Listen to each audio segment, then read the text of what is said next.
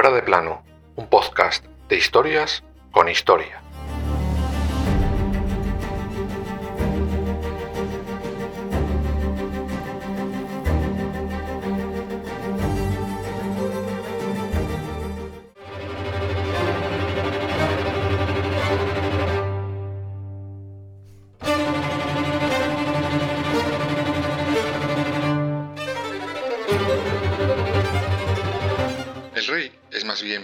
Alto, no mal formado, feo de rostro, tiene el cuello largo, la cara larga y como encorvada hacia arriba, el labio inferior típico de los Austria, ojos no muy grandes, de color azul turquesa y cutis fino y delicado.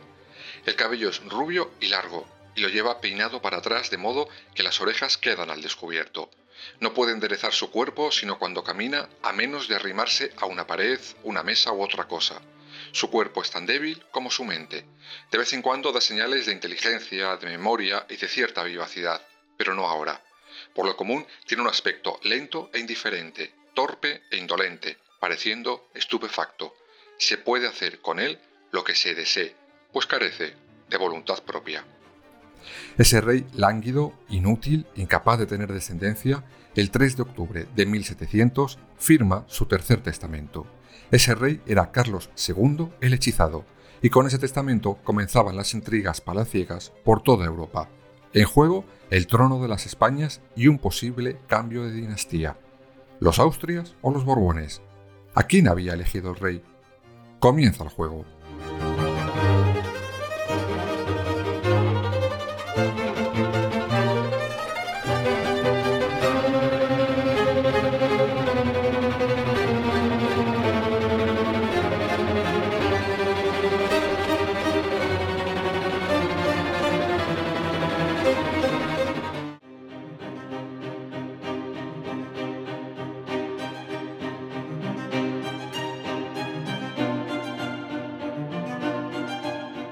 Esas frases con las que hemos comenzado este capítulo las dice en su momento el nuncio del Vaticano en nuestro país. Y sí, cierto era que Carlos II era pelín piltrafa. Parecía que a cada segundo que pasaba se le iba la vida. Pero también es cierto, como veremos después, que la culpa del todo no era de él. De hecho, la historia ha pasado una imagen bastante caricaturizada del rey, y esto tiene una fácil explicación. Buena parte de culpa la tiene su enemigo más acérrimo y del cual ya hablamos hace unas semanas en Fuera de Plano, os hablo del todopoderoso Rey Sol de Luis XIV. La Francia de aquellos años era puro esplendor. España, sin embargo, estaba ya en franca decadencia. Pero hay un dato más que puede hacernos entender que lo que nos han contado de este rey, bueno, no sea tanto. La historia española de aquellos años, nuestra historia, nos la han escrito extranjeros. Por tanto, tiene sentido que Luis XIV haya pasado como el gran rey y Carlos II como un débil, inepto y enfermizo monarca que no sabía ni dónde tenía la mano derecha. Y ojo, ni uno fue tan listo, ni el otro tan tonto.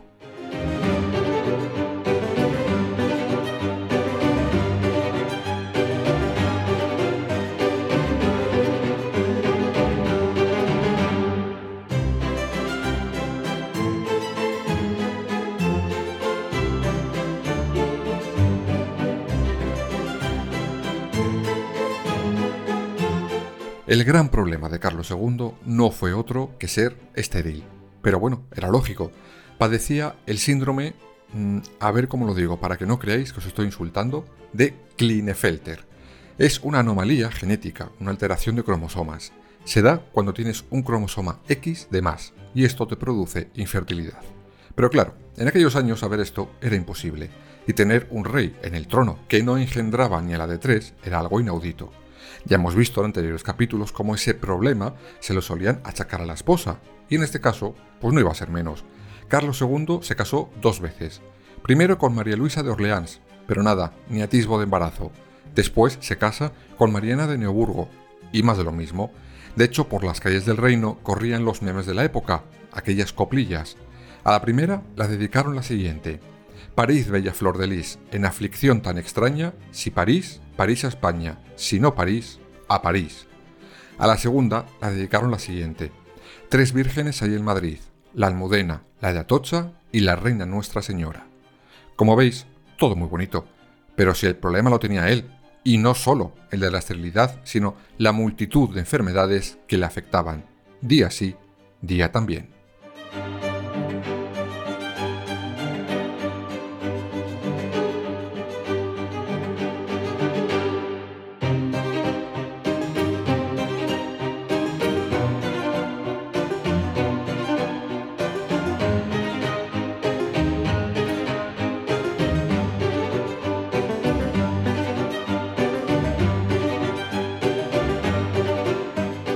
Como ya os he dicho, y seguro que muchos sabréis, el apodo con el que pasó a la historia este rey fue el hechizado.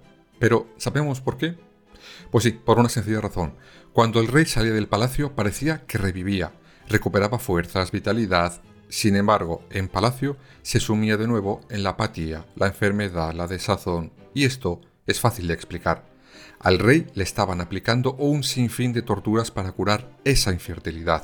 Desde brebajes hasta ritos religiosos, todo porque con ninguna de sus dos esposas conseguía tener descendencia, ni siquiera un amago.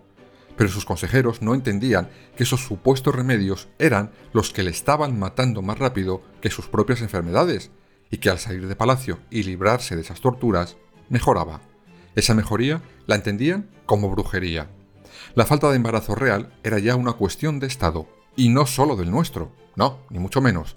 Toda Europa estaba pendiente de la alcoba de nuestro rey, y no solo de la alcoba, sino de la ropa interior del hechizado. Sí, sí, de sus calzoncillos.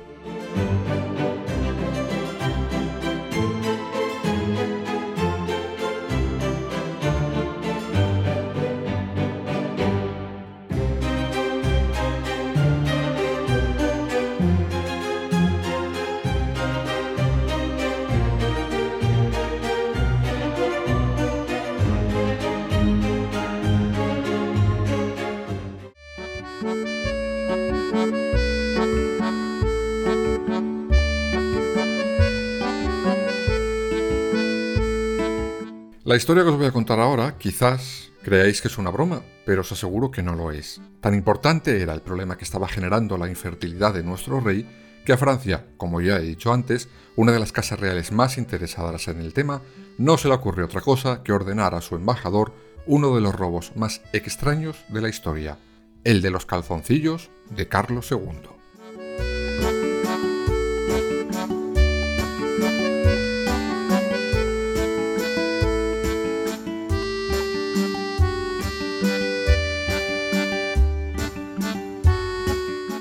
Ideólogo de este absurdo robo fue el conde de Revenac. El francés y mucha gente más sabía que además de muchos otros problemas, el rey padecía de eyaculación precoz. Sí, por si éramos pocos, parió la abuela. Pues bien, el conde pensó que en la ropa interior debería de haber restos del semen real y decide robarlos. Para ello soborna a una empleada de lavandería de palacio y se hace con los calzoncillos y con ropa de cama de la reina. El plan era bueno, pero tenía un pequeño fallo. Hablamos, os recuerdo, de 1700, y como muchos que habréis caído, ¿cómo iban a analizar esos supuestos restos de semen buscando espermatozoides? Si en aquellos años no se podía. La ciencia no había llegado a eso ni de lejos. Así que el conde de Revenac, además de un avanzado a su época, fue un poco idiota, pensando que con ese robo aclararía algo. Aún así, los medio analizan de aquella manera, pero las conclusiones, como era de esperar, fueron absurdas. Unos expertos decían que con esa cantidad de semen no era posible fecundar nada, otros que sí. Lo que no quiero pensar es cómo analizaron aquellas muestras.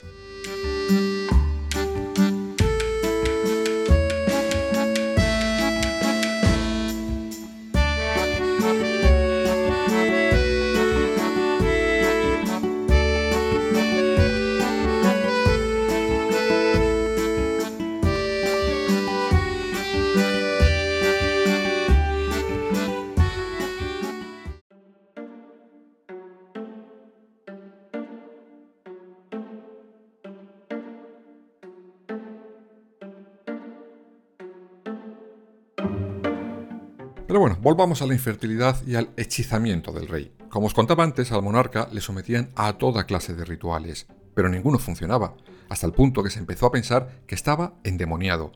Y era lo que al extremadamente beato de Carlos II le faltaba, creer que el diablo le había poseído, que todas sus enfermedades eran obra del maligno. Esta historia merece un fuera de plano especial porque no tiene desperdicio, pero solo os adelantaré que al rey le hablan de unas monjas en la actual Cangas de Narceo, en Asturias, a través de las cuales un supuesto demonio hablaba. El rey se reúne con un inquisidor en secreto y decide utilizarlas. Lo que allí ocurrió da para una película del género más absurdo, pero en resumen os diré que primero el diablo a través de esas monjas confirmó que Carlos II estaba endemoniado, aunque después cambió de opinión. Al rey le habían tomado el pelo, y ni los inquisidores ni las monjas acabaron bien después de aquella enrevesada charada.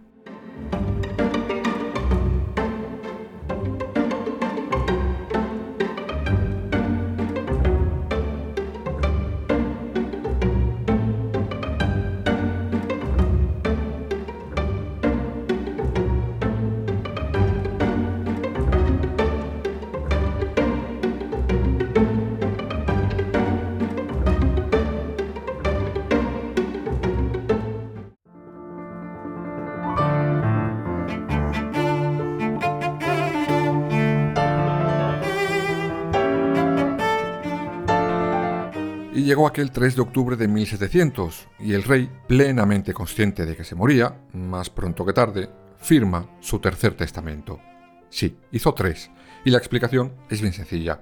Por una parte, al rey le aconsejan que como no tenía descendencia, debía dejar sus reinos al archiduque Carlos de Austria, sobrino de su esposa Mariana de Neoburgo. Con esto, los reinos de España permanecerían en la casa de los Austria. Otros, sin embargo, optaban por que el rey dejara su trono a Felipe de Anjou, nieto del todopoderoso Luis XIV, el Rey Sol.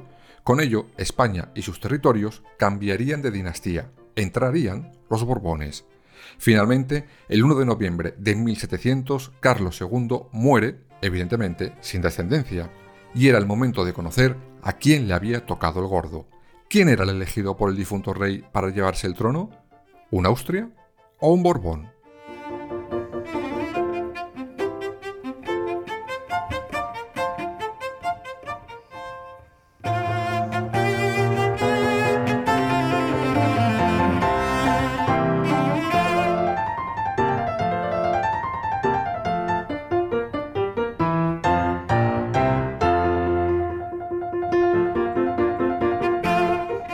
Pues el hechizado había nombrado su sucesor a Felipe de Anjou, el que desde ese día, 1 de noviembre, pasaría a ser Felipe V de España. Cinco días después de la muerte de Carlos II, la noticia llega a Versalles, y el mismo día, 16 de noviembre de 1700, el rey Sol acepta lo establecido en el testamento del monarca español. El 22 de enero de 1701, Felipe V llega a Madrid. Llega, por tanto, el primer Borbón al trono español. Nada más llegar incumple buena parte de las cláusulas que su antecesor le había puesto en el testamento. A ver, era Borbón, tengo ya la corona, puedo hacer lo que me da la gana, el resto me lo paso por el arco del triunfo de mi querido París.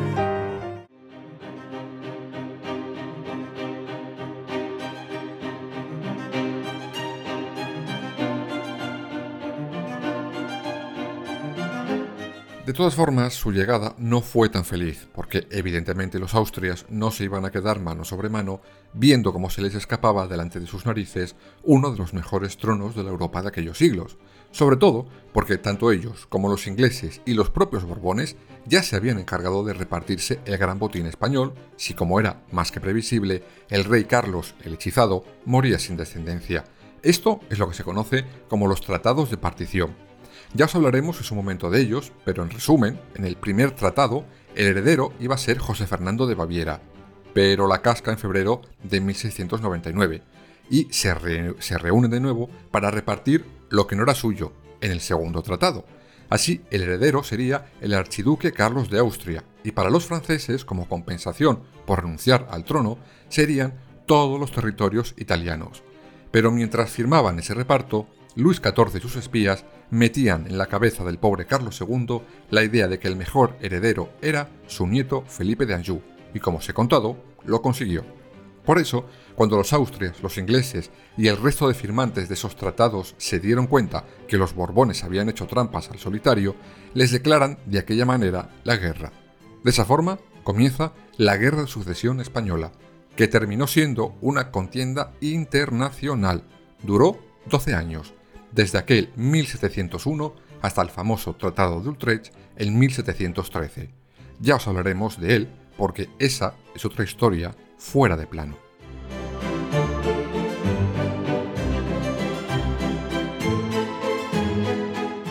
Y como os decía al principio, en el fondo Carlos II no tuvo la culpa de ser un ser débil, enfermizo, de ser como era físicamente. Eso ocurre por la manía de mezclar la misma sangre, una manía que tienen los reyes marcada a fuego. Y claro, mezclar los mismos genes una y otra y otra y otra y otra vez, pues pasan cosas como esta, que la especie, precisamente, no mejora. De lo que sí le tengo que culpar es de que desde aquel 1700 en este país hayamos tenido a gente como Fernando VII, su hija, la corrupta Isabel II, o Alfonso XIII, o como no, a nuestro emérito campechano. Gracias, rey hechizado, por ese regalito que dejaste en tu tercer testamento. La verdad, te lo podías haber ahorrado.